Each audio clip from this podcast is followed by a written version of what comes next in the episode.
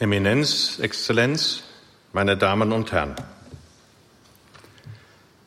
Wie kann der Glaube in der Gesellschaft wirksam werden? Welchen Einfluss kann der Glaube an den dreifaltigen Gott, der sich in Jesus Christus geoffenbart hat, auf den Alltag des Menschen haben? Und wie sieht dies im Hinblick auf die Gesellschaft und auf ihre Rechtsordnung aus? Dient sie wirklich dem Menschen? Mit diesen Fragen hat sich Josef Ratzinger, Papst Benedikt XVI., schon sehr früh beschäftigt. Diese Themen gewinnen dann ab der Jahrtausendwende eine größere Bedeutung, als er sich mit verschiedenen Beiträgen in der Debatte um den Gottesbezug in der europäischen Verfassung zu Wort meldet. Während des Pontifikates spielen diese Fragen dann nicht nur in den Enzykliken Deus Caritas Est, Spe Salvi und Caritas in Veritate, sondern auch in den großen Reden auf seinen Reisen eine Rolle. So etwa bei der Ansprache in der Westminster Hall in London im Jahr 2010 oder ein Jahr später bei der Rede vor dem Deutschen Bundestag. Bei allen Überlegungen zur Frage nach der Bedeutung des Glaubens für die Gesellschaft und ihre Rechtsordnung wendet Josef Ratzinger den Grundsatz Jesu an, dass Gott zu geben ist, was Gottes ist, und dem Kaiser, was des Kaisers ist. Das heißt konkret, Glaube und Politik, Kirche und Staat sind voneinander zu unterscheiden und sollen nicht miteinander vermischt werden. Der Staat darf nicht an die Stelle der Kirche treten und die Kirche nicht an die Stelle des Staates.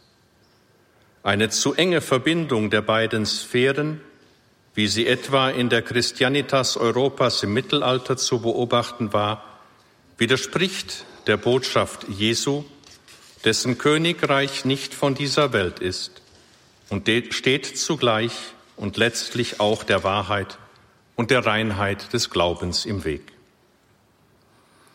Darauf bezieht sich Josef Ratzinger schon 1958 in seinem berühmt gewordenen Vortrag über die neuen Heiden und die Kirche. Dort hat er unter anderem gesagt, es wird der Kirche auf Dauer nicht erspart bleiben, Stück um Stück von dem Schein ihrer Deckung mit der Welt abzubauen und wieder das zu werden, was sie ist, Gemeinschaft des Glaubens. Dadurch gehen dann zwar weltliche Positionen verloren, aber dafür gewinnt die Kirche neue missionarische Kraft. Es geht Josef Ratzinger also schon damals um die Entweltlichung der Kirche, und zwar auf drei Ebenen. Auf der Ebene des Sakramentalen, der Ebene der Glaubensverkündigung und der Ebene des persönlich-menschlichen Verhältnisses zwischen Gläubigen und Ungläubigen. Auf sakramentaler Ebene, so sagt er, muss wieder klar werden, dass Sakramente ohne Glauben sinnlos sind. Je mehr die Kirche hier die Selbstabgrenzung, die Unterscheidung des Christlichen, wenn nötig, zur kleinen Herde wird, vollziehen wird, desto realistischer wird sie auf die, auf die zweiten Ebene auf die der Glaubensverkündigung ihre Aufgabe erkennen können und müssen. Die Kirche steht damit vor der Aufgabe, als kleine Herde ihre missionarische Kraft wiederzuentdecken. Auch wenn Staat und Kirche dem gleichen Menschen und seinem zeitlichen und ewigen Heil dienen oder dienen sollten, ist es erforderlich, dass der Staat seiner eigentlichen Aufgabe nachkommt und die Kirche durch die notwendige Entweltlichung die Freiheit bewahrt, ihre eigentliche Aufgabe zu erfüllen. Dies setzt eine Form der Trennung zwischen den beiden Größen voraus, welche die sana cooperatio, die rechte oder gesunde Zusammenarbeit nicht ausschließt, von der Gaudium et Spes in Artikel 76 spricht. Diese eine Zusammenarbeit umfassende Trennung ist vor dem Hintergrund der Tatsache zu betrachten, dass weder die Botschaft des Glaubens noch die Aufgabe der Kirche primär politisch sind. Darauf wies Papst Benedikt XVI. im Deutschen Bundestag hin, als er sagte, im Gegensatz zu den anderen großen Religionen hat das Christentum dem Staat und der Gesellschaft nie ein Offenbarungsrecht, nie eine Rechtsordnung aus Offenbarung vorgegeben. Es hat stattdessen auf Natur und Vernunft als die wahren Rechtsquellen verwiesen, auf den Zusammenklang von objektiver und subjektiver Vernunft, der freilich das Gegründetsein beider Sphären in der schöpferischen Vernunft Gottes voraussetzt.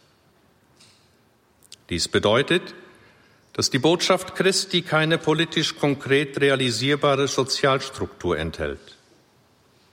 Das Christentum basiert zwar auf der durch Christus geschenkten Gemeinschaft des Menschen mit Gott, es legt aber weder die Rechts- noch die Sozialgestalt der Gesellschaft oder der politischen Ordnung fest. In der Kirche und durch die Annahme der christlichen Botschaft wird den Menschen zwar der Wille Gottes geoffenbart und sie werden durch die Einhaltung der Gebote Gottes in die Gemeinschaft mit ihm hineingenommen, aber im Hinblick auf die politische und soziale Ordnung sind die Menschen und Völker frei zu erkennen, was dieser Willensgemeinschaft gemäß ist, um so selbst die rechtlichen Ordnungen zu gestalten. Die gerechte Ordnung der Gesellschaft ist daher der Freiheit des Menschen zur Gestaltung überlassen, der durch die Botschaft des Evangeliums gelernt hat, den Willen Gottes zu erkennen und selbst zu beurteilen, was aus dieser Perspektive das Rechte und das Gute ist. Der Glaube erleuchtet die Vernunft und versetzt den Gläubigen in die Lage, das zu erkennen, was gerecht und was recht ist. Aus den Prinzipien, die der Glaube bietet, können die Regeln für das gerechte Zusammenleben der Gesellschaft unter der Voraussetzung entwickelt werden, dass der Mensch von Gott her zu verstehen ist und nur dann recht lebt, wenn er in der Beziehung zu Gott lebt. Recht ist daher also nicht etwa einfach etwas, was von der Autorität festgelegt wird. Es hat auch nicht nur das abzubilden, was in einer gegebenen Gesellschaft gerade faktisch gelebt wird. Wenn das so wäre, würde auf der einen Seite das Recht von der Wahrheit entkoppelt und auf der anderen Seite gäbe es keinen Unterschied mehr zwischen Recht und Unrecht. Denn es ginge nur noch um die Durchsetzungsmöglichkeit von Recht in einem gegebenen Moment. Recht wäre dann Recht des Stärkeren und würde nicht den Schwachen schützen.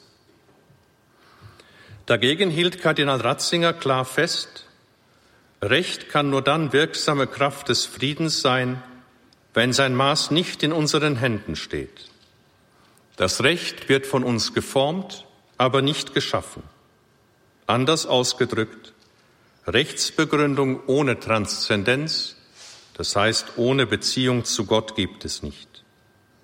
Wo Gott und die von ihm gesetzte Grundform menschlicher Existenz aus dem öffentlichen Bewusstsein verdrängt und ins Private, bloß subjektiver abgeschoben werden, löst sich der Rechtsbegriff auf.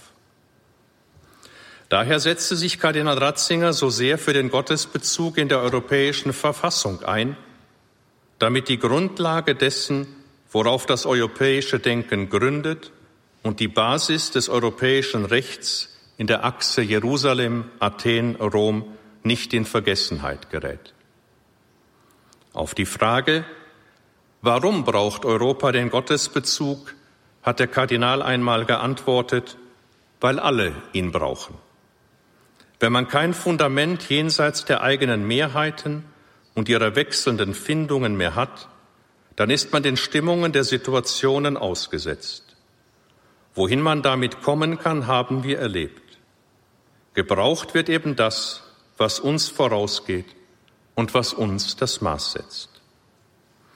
Denn nur vor dem Hintergrund der christlichen Offenbarung können jene Prinzipien erkannt werden, die Papst Benedikt XVI. später als nicht verhandelbare Grundsätze bezeichnet hat und deren Umsetzung eine gerechte und dem Menschen und seiner Würde entsprechende Rechtsordnung zu dienen hat.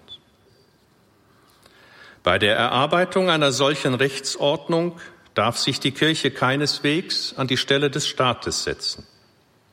Sie kann nicht die Aufgabe des Staates übernehmen, eine gerechte Gesellschaft zu gestalten. Aber das Mühen um die Gerechtigkeit durch eine Öffnung von Erkenntnis und Willen für die Erfordernisse des Guten, das geht die Kirche zutiefst an. Die Kirche hat an die Grundlagen zu erinnern, an die Wahrheit, daran, dass es Dinge gibt, die nie recht werden, sondern die immer unrecht bleiben, an die Werte, ohne die menschliches Zusammenleben nicht möglich ist. Sie braucht dabei keine konkreten Normen zu liefern, noch konkrete politische Lösungen vorzuschlagen, denn das liegt außerhalb ihrer Kompetenz. Es geht vielmehr darum, auf der Suche nach objektiven moralischen Prinzipien zur Reinigung und zur Erhellung der Vernunftanstrengung beizutragen. In diesem Bereich ist es also Aufgabe der Kirche, das Recht der Willkür der Macht zu entziehen und die Grundlagen gegenwärtig zu halten, ohne die es kein fruchtbares Zusammenleben in der Gesellschaft geben kann. Die Kirche muss Überzeugungen schaffen und den Menschen helfen, dass sie Jesus und durch ihn sehen können, was sie am eigenen nicht zu sehen vermögen. Die Aufgabe der Kirche ist daher vor allem eine erzieherische Aufgabe. In dieser erzieherischen Arbeit geht es in erster Linie darum, die Empfänglichkeit des Menschen für die Wahrheit, für Gott und damit für die Kraft des Gewissens zu erwecken. Dadurch kann sie dazu beitragen, in der Gesellschaft Überzeugungen zu schaffen, welche das Recht wirklich auf die tragenden Grundlagen der Wahrheit stellen und dem Spiel der Moden und der Mehrheiten entziehen. Dies geschieht aber immer unter der Prämisse, dass die Kirche keinen direkten politischen Auftrag hat. Genauso wenig, und das ist in der heutigen Zeit sehr wichtig zu betonen, Genauso wenig ist es aber auch Aufgabe der Kirche, jedem gesellschaftlichen Trend, gerade vorherrschenden Ideologien oder dem Zeitgeist nachzulaufen. Zum Wohl der Menschen ist ein Dialog zwischen Staat und Kirche, zwischen Kirche und Gesellschaft notwendig, wenn es um die gerechte Gestaltung der Gesellschaft und der Rechtsordnung geht. Papst Benedikt hat bei seiner Ansprache in der Westminster Hall Staat und Gesellschaft ins Stammbuch geschrieben, die Religion ist für die Gesetzgeber kein Problem, das gelöst werden muss, sondern ein äußerst wirksamer Gesprächspartner im nationalen Diskurs. In diesem Dialog hat die Kirche den Blick auf Gott offen zu halten und an die Grundsätze zu erinnern, die den demokratischen Mehrheitsentscheidungen entzogen sind und die nicht beliebig verändert werden können. Denn wahres Recht, gerechtes Recht kann nur entstehen, wenn der wahre Gott recht erkannt ist und so auch der Mensch sich selbst recht erkennt und von ihm her das Sein im Mitsein ordnet. Die Grundsätze, die sich aus dem Blick auf Gott und seine Offenbarung ergeben und welche die Kirche in den Dialog mit der Gesellschaft einzubringen hat, finden sich, darauf hat Josef Ratzinger, Papst Benedikt XVI., in verschiedenen Zusammenhängen hingewiesen, in der katholischen Soziallehre. In ihr wird der Glaube operativ. Der Glaube und die damit verbundene Moral richten sich an die Vernunft, um so die Voraussetzungen für ein menschliches Miteinander in Gerechtigkeit schaffen zu können. Auf diese Weise kann die Kirche zur Reinigung der Vernunft beitragen und dazu verhelfen, dass das, was Recht ist, hier und jetzt erkannt und dann auch durchgeführt werden kann.